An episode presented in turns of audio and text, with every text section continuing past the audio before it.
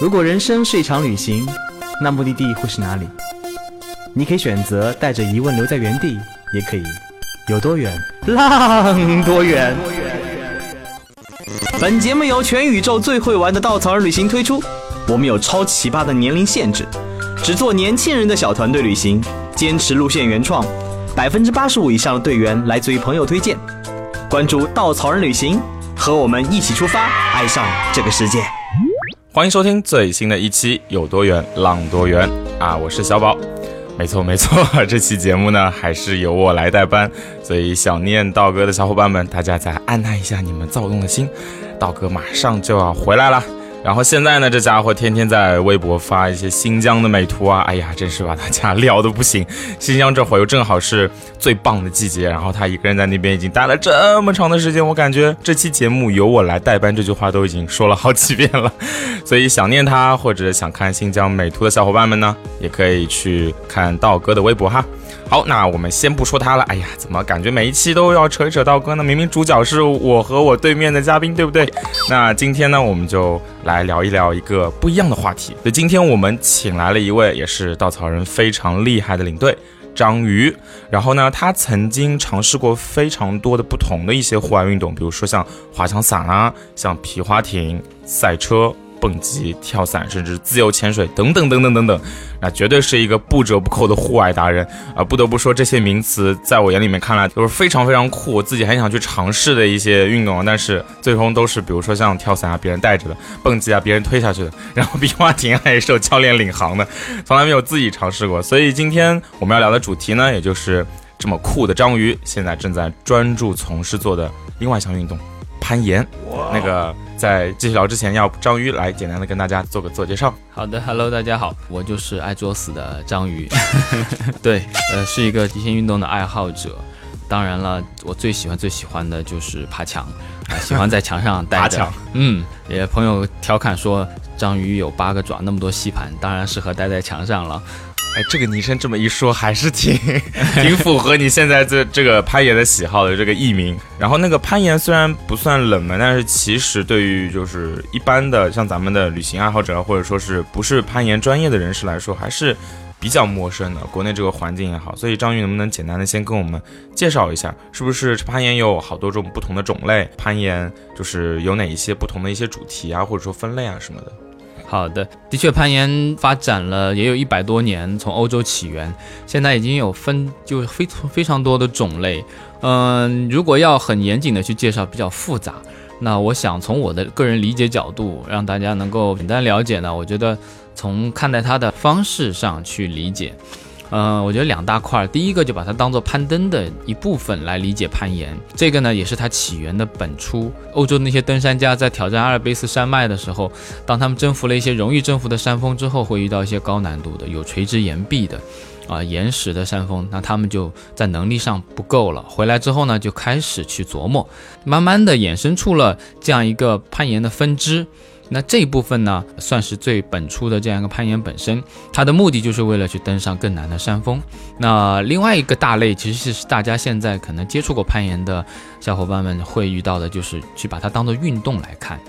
大家可能很多第一次接触攀岩都是在室内的攀岩馆，啊，或者是一些野外的提供攀岩线路的这个我们叫岩场，这些都属于运动分类。那这两大类决定了它的定义属性不同，哈。我先说前一类传统攀岩的话，它也分成几个类型。一个呢叫做自由攀岩，叫 free climbing。这个呢，它的意思就是完全靠你自身的能力，不借助任何外力的帮助，用你的手脚和你的身体在岩壁上进行移动。当然，沿途你会放置保护点，这些保护点的目的只是当你脱落的时候，能够通过攀岩绳索和这些保护点，能够保证你的安全。啊，另外一种叫器械攀登，我们叫 ad climbing，它就是通过那些各种器械、岩钩、绳梯、上升器这些，让你想办法在岩壁上找到固定点之后呢，靠这些器械借助外力，让你能够往上升。这个这种方式呢，更多会用在这个真正登山的过程当中，因为你为了省力，啊，为了能够高效率的去登顶山峰，你会用到器械帮助。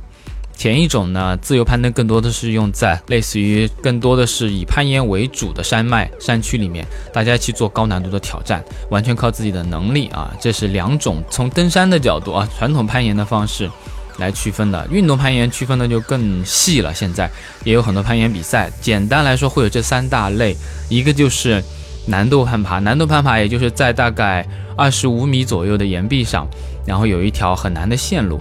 然后攀岩攀登者需要通过自己的这个呃攀爬去挑战完成这条线路，然后比赛的结果就看谁能登顶，或者是尽可能的爬得更高，啊，另外一种是速度攀岩，大家可能也在视频上有看过，在一个十五米高的岩壁上有固定的线路支点，都是国际标准的，然后看你能在最快的速度里面完成这条赛道，现在的世界纪录应该在五秒左右，啊，人就像在就像在岩壁上。跑百米竞赛一样的，啊，你也可以把它理解为猴子。这个五秒左右的，它有多高？十五米，十五米，对，五秒，我天哪！啊，在这个领域，我们中国也是曾经有世界纪录保持者的，叫钟其鑫，啊，在这个领域也是拿到过很好的世界成绩。嗯，这个呢，它竞赛观赏性特别强，人在岩壁上真的就像长臂猿或者像猴子一样窜上去的。啊，第三种跟运动有关的攀岩类型就叫暴石。抱石呢，其实你可以很形象的去理解，一群人围着一块大石头，可能在野外哈，一块巨大的石头高可能四五米，然后呢就用你各种方式爬上这块石头顶端。很多时候你会觉得一群人围着石头，甚至于就是攀爬者像是抱着那块石头，亲密的跟它接触一样，所以我们称之为抱石，在英文叫 bouldering。对，然后这项运动也是现在很受欢迎，因为它不需要绳索，不需要任何器械，只需要攀岩鞋，然后呢下面是有软垫。当你比如说尝试失败，你随时可以跳下来落到软垫上做保护，这样的方式特别适合大家工作以后一起去锻炼身体，同时呢还具有很强的社交性，大家在一起聊天，一起挑战难度，呃，提高技术，这两大类型可能是现在我们所比较熟知的就攀岩的分类了。哇，真是说的好专业，就在在那个没有尝试过的人眼里面，我听过一些名词，但真的没有想过分的这么细。然后那这些不同的种类里面，张宇，你曾经尝试过哪些？呃，还说都尝试过了，都尝试过，都尝试过。对，其实我讲的还不算很细，我只是把大类大家便于大家去理解它的拆分开来。嗯，我个人目前比较专注于就是啊纯粹的传统攀登，以及把它跟登山结合在一起。对，因为个人也是登山爱好者，所以说现在具备一定能力之后呢，就会去想去挑战一些，嗯，有一定难度的山峰，然后呢，会直面面对这些啊岩壁的挑战，啊，就是真正意义上的攀岩，而不是一个运动的一种，更更像传统的那种。刚才说到的，对对对，因为最初入门的时候是通过一些运动攀岩来提高技能，包括技术啊、身体能力啊，但是呢，呃，所有的训练。到后来都是为了能够在山野里面能够更好的去享受真正的攀岩。对。不过刚才就是正好章鱼在聊这些攀岩的很专业的一些知识的时候，我就听到一个很高频率的单词啊，叫做保护。就听上去攀岩好像这项运动也好，包括不管是传统的还是运动的，都有很多很多的保护啊，什么这个保护那个保护的。那攀岩本身是不是就真的很危险？因为真的保护是一个很高频很高频的词啊，大家一直在说。是的，不可否认，攀岩真的是很危险的一项运动。这个危险呢，指的是它本身，因为它是一项高危运动。嗯，但是呢，攀岩每年在这项运动上产生的意外或者说死亡的人数，远远不及潜水啊、滑翔伞啊，或者是像跳伞啊、皮划艇这类极限运动，因为，呃。两个原因吧，一个可能人群还是没有那么多哈。第二个呢，虽然攀岩它是一项高危运动，但是正是因为它的危险呢，它发展出了非常多的安全规范以及非常好的保护装置。只要你能够在安全操作上严格的遵守安全的规范，以及使使用合格的。这些保护装置很大程度上能够有效的避免各种风险，因为这个安全规范或者说这个安全设置是成倍的，或者说你可以把它理解为我们有三套保险装置来去应对一个可能发生的危险，啊，也就是说除了一个还有一个备份以外，可能还有第二个备份，只要你不去越过安全这条线，一般即使出现了一些意外，你也是有安全保障的。出事的一般都是。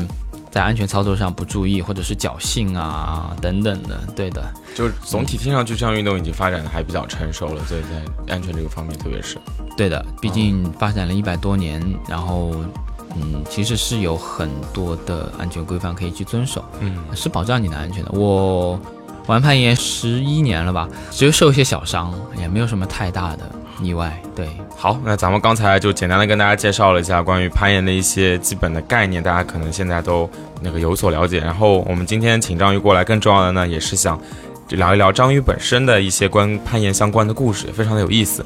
那所以就是章鱼最开始，你说刚才攀了有十年、十一年的样子，最开始怎么接触到攀岩这项运动？第一次进攀岩馆啊，是零八年的时候。啊，但那并不是第一次接触攀岩。在零五年的时候，有一次在公司旅行的时候，去到一个浙江的，好像是大明山吧，某一个地方景区里面有一面自然岩壁。当时景区开发商做了这样一个项目，就是一个攀岩挑战。当时公司旅行，大家去到那边之后呢，就后来就跃跃欲试的上去试了一下。当时有三个年轻人小伙，包括我在内，我们去挑战。对，然后。同事们就在下面开始打赌了，嗯，开始这个比大家会赌谁上去，对吧？三那条线路其实不简单。后来呢，我们最终三个人里面只有我一个人成功完成了登顶了这条线路。据我回忆，当时真的是连吃奶的力气都用上去了。第一次在自然岩壁，也完全不知道攀岩是个什么东西，就觉得自己应该身体条件还可以去挑战一下。然后那次留下了很好的印象。不过呢。啊，回来之后也没有说去接触这项运动，因为当时国内我还真不太知道哪里有攀岩馆这样的可以训练的地方，不知道不了解。直到零八年，原因也是因为妻子怀孕了，女儿在妈妈肚子里面，然后呢，嗯，一直老是出去山野里徒步啊、穿越啊、登山啊，家里人觉得风险有点高，然后呢，他的母亲就通过朋友的一个推荐。把我带去了攀岩馆，他希望我把我的精力和这个爱挑战、爱冒险的血液放到这个攀岩馆里面，或者说岩壁上，然后呢，就开始了这样一个，嗯，跟攀岩的第一次正式的接触。那接触之后就发现特别喜欢和。热爱这项运动，从此就一发不可收拾啊！哎，我发现这个有点有点奇怪，就是 一开始是家里人希望就是章鱼在一些室内的攀岩馆里面，以一个更安全的环境去攀岩。然后刚才你说你现在专注的又是以攀岩的方式去登山，这听上去好像不太对呀。没错啊，这就是说其实跳进了一个更大的坑，而且是一个更适合我的这样的一个领域。嗯，因为手长脚长是吗？因为天生爱爬墙吧。所以零五年那次是不是可以理解为一个挺大的激励，就种草了，然后之后有机会正好就是这可能也真的是缘分，因为那时候在那个现场帮我做保护以及鼓励我、指导我登顶的那一个工作人员哈，呃，零八年之后进入攀岩圈之后呢，又认识到了他。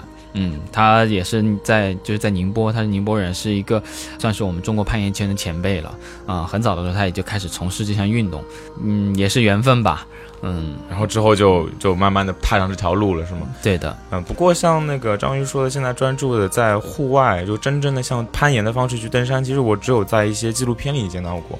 我好像自己真的不太有这个认知。一说攀岩，我确实有想到的是那一个一块人造的。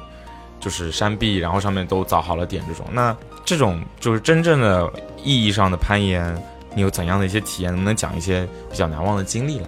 其实就是就发生在最近吧，就是就有一次是很难忘的经历哈，在四川啊四姑娘山山脉里面，就两一周多前，两周还没到，刚回来。嗯，新鲜的记忆，对的，然后连身上的伤疤也是新鲜的，还没长好，有有伤疤，对，有有遇到一些意外。这次也是去登一座五千多米的山峰，并不高，但是这座山呢，它是以技术型岩壁著称，或者说什么叫技术型岩壁？就它在最后几百米的这个线路上是纯岩石，甚至有垂直的岩壁的部分。你要登顶的话。主要难就难在在高海拔四千七到五千三的这样的一个距离，然后你还要去在垂直岩壁上用到攀岩的技术，然后像我刚才说到的，这就叫传统攀岩嘛。那你就要在岩石上去寻找合适的那个放置保护装置的地方，保护装置一般会是这样岩塞、岩沟、岩钉这样的，它需要利用到岩石上的缝隙或者是一些洞。啊、你要在攀爬过程当中去寻找这些装置，然后呢，要在合适的这个位置，然后放置进合适的这个保护装置，然后用你的攀岩绳索挂进这些保护装置，沿途给你提供安全保障。嗯，嗯，难就难在只能是结合当时的岩石情况，提前你们会完全不知道那边会是一个什么样的状况，我们会要带很多的装备。嗯，哦，岩石这个情况其实也一直在变的。因为岩石的情况它是天然的，我们也没有去过，所以不知道。哦，这样子。然后我们得应付各种情况，大概，呃，我身上背了应该有十几斤的装备啊，挂在十几斤的装备。因为都是金属机械的嘛，就高强度的这些装备各种，然后因为要应对各种不同情况，像机械塞它可以应付各种宽度不同的岩缝，我就要带一整套，还很多，嗯，然后嗯，沿途一边爬一边开始寻找放置，一般来说比较理想的是两三米、三四米放置一个，但有时候在岩壁上你实在是很困难找到那些放置点，你有可能要五六米、七八米才能放置一个，这个时候就特别挑战你的心理和你的呃技术能力了。对的就，相当于是你挂到下一个点之前，如果就发生什么意外就，对，你就会就会往下掉很多。掉下来，掉到你前面放置的一个保护点，绳子才会拉住你，我们叫冲坠。嗯，对我这次也是在大概爬了有一百五十米左右，在岩壁上，在海拔四千九左右，然后也是因为一个岩石的崩塌吧，就是手手上抓的那块石头啊，我们叫手点崩掉了。然后呢，我的前一个保护点大概离我在五米左右的距离，产生一个比较大的冲坠，而且是那条线路是斜向，我们叫横切，横着走的，所以摆荡的时候就像一个钟摆效应，我是往回摆的，在回摆的往下落，同时往回摆的过程当中就撞到了一些尖锐的突出的岩石，哇，听着好痛。嗯，头部、腰部都被撞伤，另外绳子也被锋利的岩石磨损，它就是割，大概磨损割破了三分之一吧。哇塞，嗯，然后还是比较幸运，绳子没有割断，然后呢，冲撞也没有说让我失去意识啊等等的，是一个人吗？还是其实后面有其他的人？不是一个人，有搭档。嗯，因为我们我在前面用绳索攀爬的时候，我的搭档是在下面拽着绳子给我做保护的。嗯、哦，是是当我他在下面做保护，你在上面冲顶的这样一个状态。对对对，我在前面，我们叫先锋。嗯，如果我脱落了，他拽住绳子，然后才能停止我的这个往下坠落。对我们两个就是连在一根绳子上，就叫做一根绳上的两只蚂蚱，对，或者叫生命的搭档。生命的搭档，就真的只有你们两个人，没有其他人了。攀爬的时候是一一搭档嘛，嗯嗯，我们整个队伍是有三个伙伴一起来前进的。对，听上去像电影中的场景。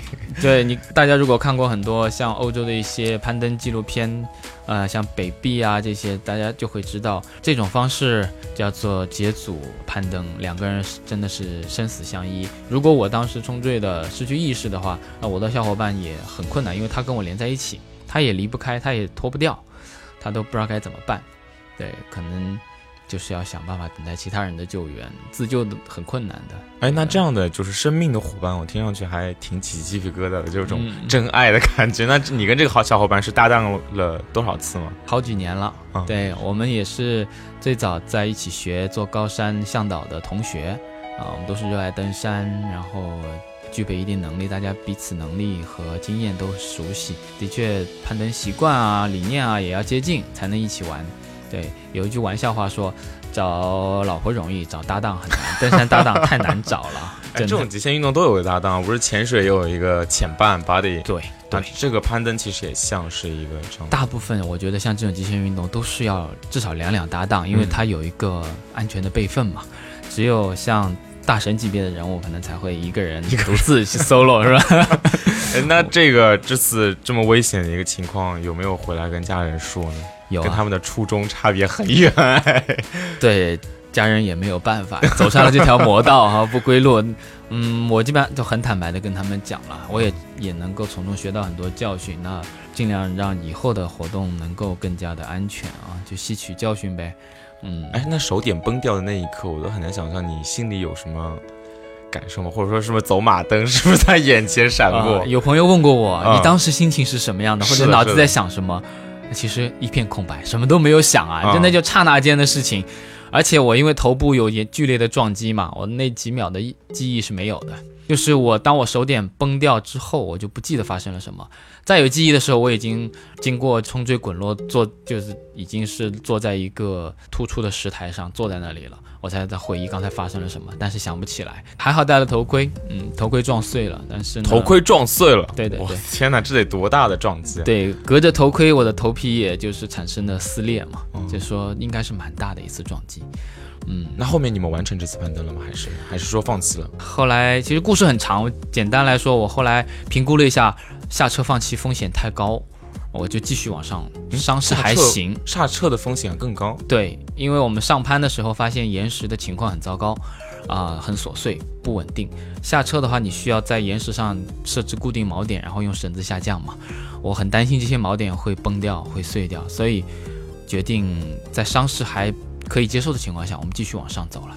嗯，可是那如果继续往上走的话，下降的难度不是更高吗？我们是翻到山顶之后，从另外一侧合适的地方，我们找了一条更安全的线路，从另外一山的另外一侧下降下去了。嗯，因为我们在山上其实要评估风险，就任何一项运动，高危运动都是这样。嗯，当时的评估就是不适合在现在这个状态下下车，而且天色已晚，所以我们决定还有五十一百米左右到顶嘛，我们就上去，然后在顶上。挨了一晚上，在五千多的海拔山洞里面，山顶就真山顶洞人，对，大家抱在一起，然后呃挨了一个晚上，老天爷也很帮忙，没有下雪，也没有下雨，虽然刮得风呼呼的，但是没冻死，活下来了。听上去就是户外求生的山顶攀岩版本。呃，对我我有个很小的好奇，就是打的这些保护点，那下车的时候会把他们再撤回来吗？就是你的搭档在后面跟上来的时候，他会收掉。我这样子，对我一个人先锋在前面放置了几个保护点，最终我会选择一个安全的地方做一个保护站。嗯，保护站就是有更安全备份的这样的一种装置，那我就会用这个保护站来提供我的搭档保护，他会跟上来，然后一路收掉所有的装备。嗯，就感觉像一个怎么说呢，有点像履带一样，就慢慢的两个人一直往前进，一直往前进，然后就山壁上也没留下什么痕迹，就留下一些。洞啊，或者说是卡槽的这种，嗯，我们也是利用自然的岩缝的，所以说也不会留下什么，也不会自己去打一个，不会，那就完全是没有留下任何痕迹，然后两个人慢慢的往上再走。是的，这就叫这就叫传统攀岩嘛，这是比较纯粹的。嗯，就脑子里面我想象到的是小时候看那部电影叫《霹雳娇娃》，然后那个安吉丽娜·朱莉在那边盘的时候觉得哇好酷啊，然后没有想到现在见到了就是眼前这尊真人，就是真 真酷本人。然后那个想问一下，就这样听上去，我真的就只感受到了危险。那你从这项运动中找到的，你觉得它的魅力是什么？的确啊，这个问题也蛮多人好奇的。比如说我们平时在爬石头的时候，别人就在想，你跟石头较什么劲儿啊？好玩吗？搞得手也伤，然后可能身上也会有很多其他的一些运动伤害。包括这次去爬大岩壁，面对如此危险的这个情况。那从本人而言，真的也我也不知道为什么，就是喜欢。我也知道它高风险，而且很辛苦。我们整整两三天在这个岩壁上，非常苦，水也没有，啃冰块，然后吃的也很少，都是很节省。然后呢，非常苦，非常累，还要冒着生命危险，只能说就是喜欢了。真的没有什么其他的，就是理由。用用我家人的话来说，我有时候只是很简单的，比如说花点钱出去徒个步，然后我家人就看着我皱着眉头，苦大仇深的说：“你这不是花钱找罪受吗？”我觉得在你面前，我这份罪 要好很多。那那你觉得是成就感吗？还是说你站在挑战上山峰之后，那个山峰山顶的一个景色给你的那个震撼？还是说什么呢？就是有什么？就是比如说你要来安利我去做这项攀岩的话。你觉得有什么可以安利的部分？我觉得最主要的原因就是，可能自己人内心骨子里啊喜欢挑战，喜欢刺激，呃，因为攀岩这项运动本身就是一个自我挑战的过程，它不是跟人去对抗，它不是那种对抗性竞技运动，嗯，它完全是跟自己在抗争。说是山上面的时候自己心态的变化，还是因为你要去挑战这一段岩壁，你要去挑战这样一个攀爬过程。那成功以后对你来说，其实就是一种自我挑战的成就感吧，或者说收获。说的更纯粹一点，你就是有时候不一定是为了去完成它，可能完成不了都有可能。我们攀岩其实很多时候面对的是失败，百分之七八十情况我们是失败的，可能只有在十次的尝试里面能够有一两次的成功。所以更多的是为了这份体验，而不是成就感。因为如果只是为了成就感，很多开始玩攀岩的人一段时间以后就会放弃，因为他会面临更多的不是成功而是失败。呃，但是呢，如果你热爱这一份极限挑战的体验啊，这种亲身感受到的这种体验的话，它是会带给你很棒很棒的极限体验。这可能是我中毒的一个原因。对。哎，说到挑战，我就是想到今年今年的那个大家朋友圈刷爆的奥斯卡的那部纪最佳纪录片叫《Free Solo》，或者说就是无辅助单人徒手攀岩，是吗？就这个这个，我之前很有幸啊，曾经有机会面对面的去采访过就这一部纪录片的主人公 Alex。然后那时候我就跟他在聊的时候，也是聊到了挑战这个话题，因为 Free Solo 其实就是像刚才章鱼说到过很多很多很多次那个保护这样一种东西，这样一种系统都是完全没有的，他就是一个人，我我理解是不是这样？就是一个人带着一包就是那个辅助的粉眉粉，然后就就攀上去了。对，没错。那这种情况下，其实我觉得那种挑战是不是就已理所当然就变得更加剧烈？而且张玉刚才也说到是失败为主嘛，那这种好像就没有办法容忍失败了，我听上去更可怕、更极端一些。对，没错。有尝试过这种吗？Alex 是我们攀岩界的大神哈，他所做的这个事情真的在。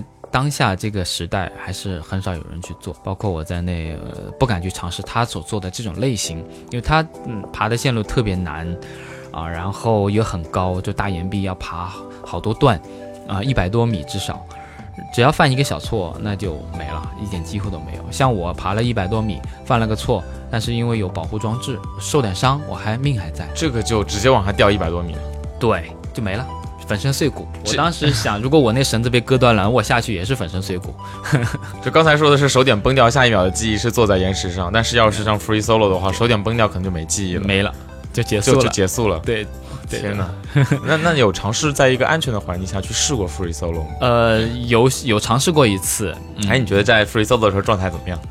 因为我我那次也是去徒步登山了，登到山顶之后还比较早，时间天气也不错，看到那边有一片七八米高的岩石，目测难度不高，我就目测难度不高，对对对，就去玩了一下，能体会到的，其实我想做 free solo 这样的事情哈，它真的是会给大脑带来很强的刺激。Alex 喜欢这项运动，我觉得可能也跟我们喜欢传统攀登也一样，就是你是无时无刻不处在危险中。嗯，但是你要去对待这个，面对这个危险，你要跟这种恐惧感去交流、去沟通。你跟你的内心的恐惧，恐惧人人都有，我相信 Alex 也会有。但是呢，当你去能够去跟这个恐惧对话，以及能够去处理好，甚至于去化解掉这些恐惧的时候，这种感受，嗯，也像是一种像是毒品带给大脑的一种感觉一样，就很爽很爽。你时刻感受到恐惧，但是你同时你告诉自己。小心，注意，你可以。然后呢，每一步谨小慎微的处理，以及跟自己身体的沟通连接，然后去克服和经过这些恐惧，最后完成它。那这个过程真的是非常的棒的一种体验，双份挑战，双份的，对，就是这种双挑战之中的这种体验。是对，看过 Free Solo 的纪录片的人应该记得里面有个片段，就是。呃，医学家去研究 Alex 的大脑，他的大脑里面的结构跟普通人可能是有小小的一些不同的。他的大脑里面对于恐惧这部分的神经的处理要比一般人有点不同，他会更大程度的去承受恐惧带来对身体的影响。很多时候，当在很恐惧的时候，人可能会失控，对，是甚至于崩溃，是的，啊，精神错乱都有。但他就能够做到在那种状态下还能够专注和沉浸于当下的这种。攀爬的过程，每一个动作。不过呢，他也不是真的是胡乱的去作死的这样的一种行为。他在 free solo 这条线路之前，他会通过绳索和就是我们说的传统的所从事的传统攀岩的方式去爬好多遍这条线路，摸清每一个部分，同时把线路上的风险全部排除掉，松动的石头可能会湿滑的苔藓全部清除掉，来确保他这样一次 solo 挑战能够在尽可能安全的前提下进行。对。也不是说就是直接上的，也是做好了万千准备。对，其实是其实不是一个没有大脑或者说胡乱去尝试的大胆行为，而是一个可以算是非常精细缜密准备以及有着非常怎么说呢啊充分呃准备的极限挑战。只是后果很严重，对，后果很严重，但是他已经做好了尽可能多的准备。对，可能比我们平时做的准备都要多好多倍。嗯。在这边想跟大家再再说一下，像刚才章鱼说到，他在从事攀岩这项运动中已经十到十一年的时间了，然后现在也只是偶尔的尝试一下，在安全情况下去做一下 free solo，更多的时候也是在自己的力所能及的范围内去挑战。像刚才刚才讲到的，哪怕是呃攀岩界大神 Alex，他也是在尽可能多的准备下才去挑战更高的一些运动。所以说，虽然是在就像刚才章鱼讲到，攀岩是在挑战中享受这个过程本身，但是。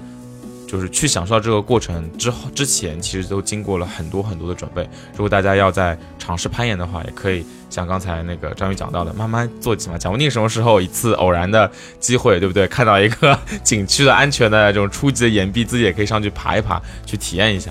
然后那个张岩张宇前面说到，在外面攀了很多，就是真正的山峰，去挑战他们去在山峰上做一些真实的攀岩。那你也是是不是去过很多不同的一些山峰？那现在有没有？回想起来，觉得哎，景色上或者说是其他方面有留下特别印象的一些很喜欢的目的地呢？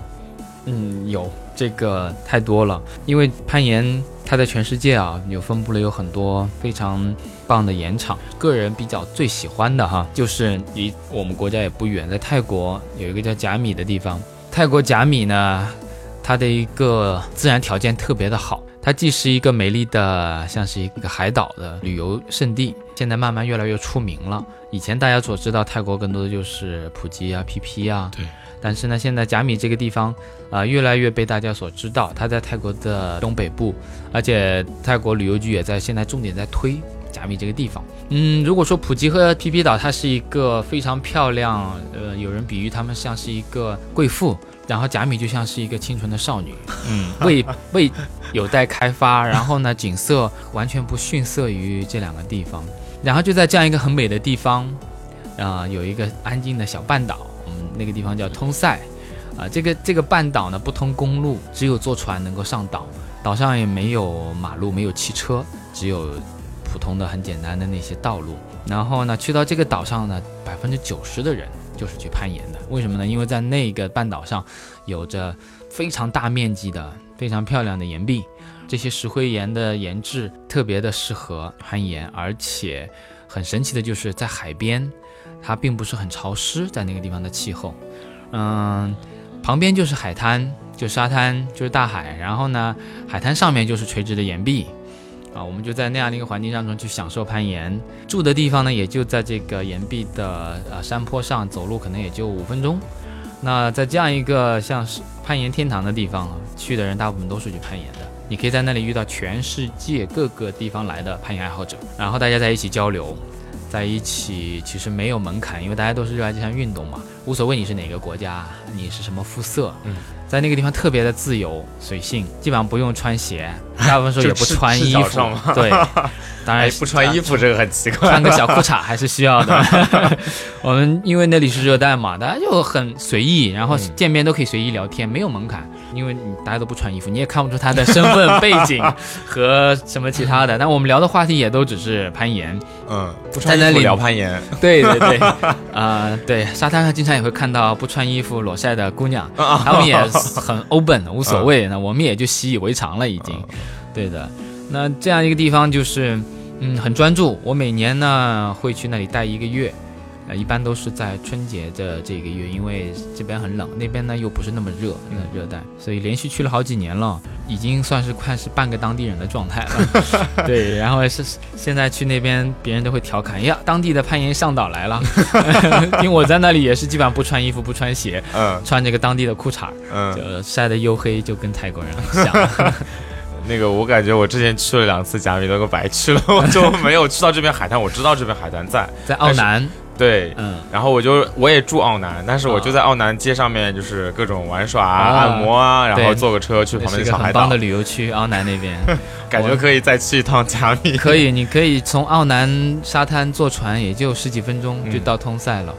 嗯，然后找一下对面的这位泰国当地攀岩向导。对，如果你每年春节这一个月左右去的话，去沙滩上喊章鱼，一定会会有人回头是吗？因为那个时候那里会有很多中国的。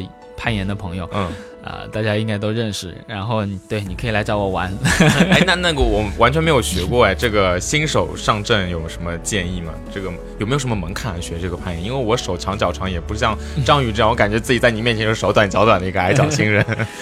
其实攀岩真没有什么太多的门槛，因为攀爬是人类的本能。我们在小时候就特别小孩子的时候，都特别爱爬东西，家长还很烦，你怎么又爬柜子了，又爬桌子了，危不危险？但其实攀爬真的是我们的一个本能，嗯，所以一开始攀岩的时候，嗯我觉得就没有必要做刻意的准备，就去爬就好了。每个人的身体感觉也是不一样的。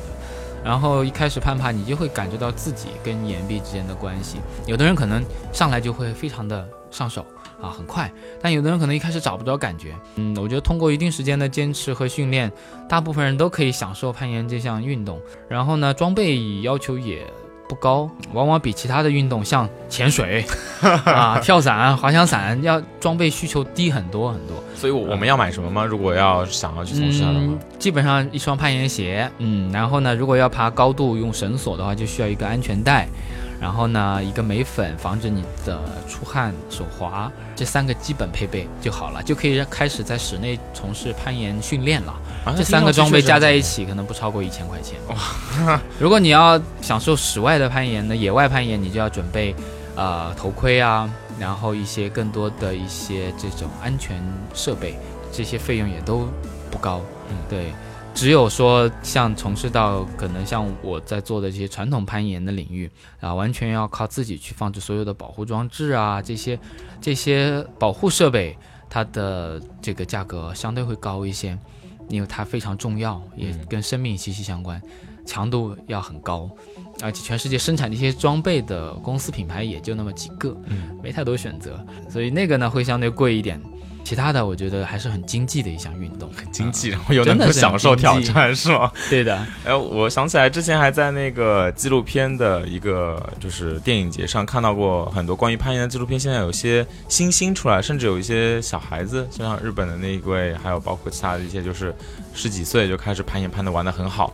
然后现在章鱼就是家庭也有了一个小孩，你们有没有想过带着小孩一起去尝试一下？有啊，我女儿现在十一岁，她已经跟着我训练也有一年多了吧。嗯嗯，因为她从小就跟我在岩馆泡着，因为我去训练，我是固定每周至少两到三次，然后周末她就会跟着我去岩馆。但是她小时候的话，两三岁、三四岁就在岩馆的玩儿，把它当做个游乐场。那边因为攀岩馆有很多软垫，嗯，暴石，特别是暴石区，她就在那些软垫上摸爬滚打，像就在玩游戏嘛，也陪着我，慢慢的就培养这种感觉，直到可能就一年多前，嗯，有一天他主动跟我说，他说我想要去学习攀岩。之前的话，我会让他试，但是呢，他只顾着玩，也没有太多的心思呢，就没有去强迫他去玩攀岩训练。但是他当他自己提出这个需求的时候，我就很高兴，然后也给他买了一些基本装备，嗯，那带着他固定做训练。我觉得这项运动对于孩子真的很棒，怎么说？不光是身体的锻炼，因为攀岩其实是一个全身运动了。大家会觉得好像只是靠手臂力量，其实不是，呃，上肢、下肢、核心、躯干全都是有充分的锻炼。第二个就是在其实，在意志力的培养上，攀岩也是非常好的一项运动，因为整个过程你就是在跟自己挑战，你要去面对失败，然后呢要去面对难题，自己还要思考、动脑筋，要去通过自己的身体的努力和智慧去挑战这些攀岩的难题。啊、它是一个有趣，同时会有很多收获的过程。我觉得特别适合孩子他的成长过程当中来提高。对我现在除了在外面的时候，在上海很多时候也会去，呃，学校里面给小朋友上攀岩课，就教小孩子们。嗯，孩子也很喜欢攀爬，所以说这一两点一结合，我觉得挺适合孩子的。那像我这种大孩子，我要是训练，哎，我要是训练的话，我能把自己手和脚拉得更长吗？不会，那肯定不会。失望。但是它会让你的身体更加的，嗯，不是很强壮，但是会让你的身体看上去更加的健康。嗯，攀岩它训练的都是身体的小肌肉群和对抗肌肉群，而不是大肌肉群。所以热爱攀岩的人，他的身体会非常的有线条感，而不是那种很粗壮的块头感。而且它对你平时生活的帮助还是很大的，因为在生活当中，很多时候你还是会用到很多你就身体的各个不同的肌群，大肌肉群，好看是好看，但是很多时候用处不大。这样的，嗯，没关系，我听到了。就今天最关键一个那个部分，就是练攀岩可以让自己身体线条更加的好，真的 也是一个很很种草的部分。对的，很多姑娘来攀岩馆啊，特别夏天，她不是来爬的，她是来看肉、看肉看体的。因为我们在攀岩馆夏天基本上都是不穿衣，就赤膊的嗯，啊，他们就会在旁边只是坐着看，看着一群 身材很胖的男生在墙壁上磕来磕去，我们也会嚎叫，有充分的那种雄性荷尔蒙的这个壮是吗？。对对对，前面章鱼介绍了两种很有意思的那个夏天避暑方式和全新的带娃方式，大家也可以参考一下。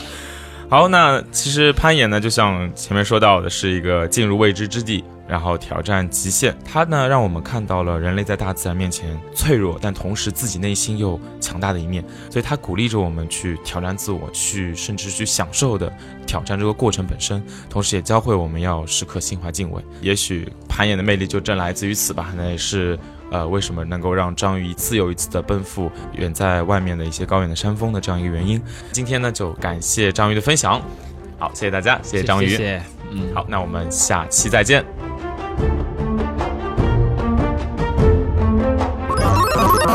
请搜索“稻草人旅行”，和我们德艺双馨、颜值出众的领队一起出发，爱上这个世界。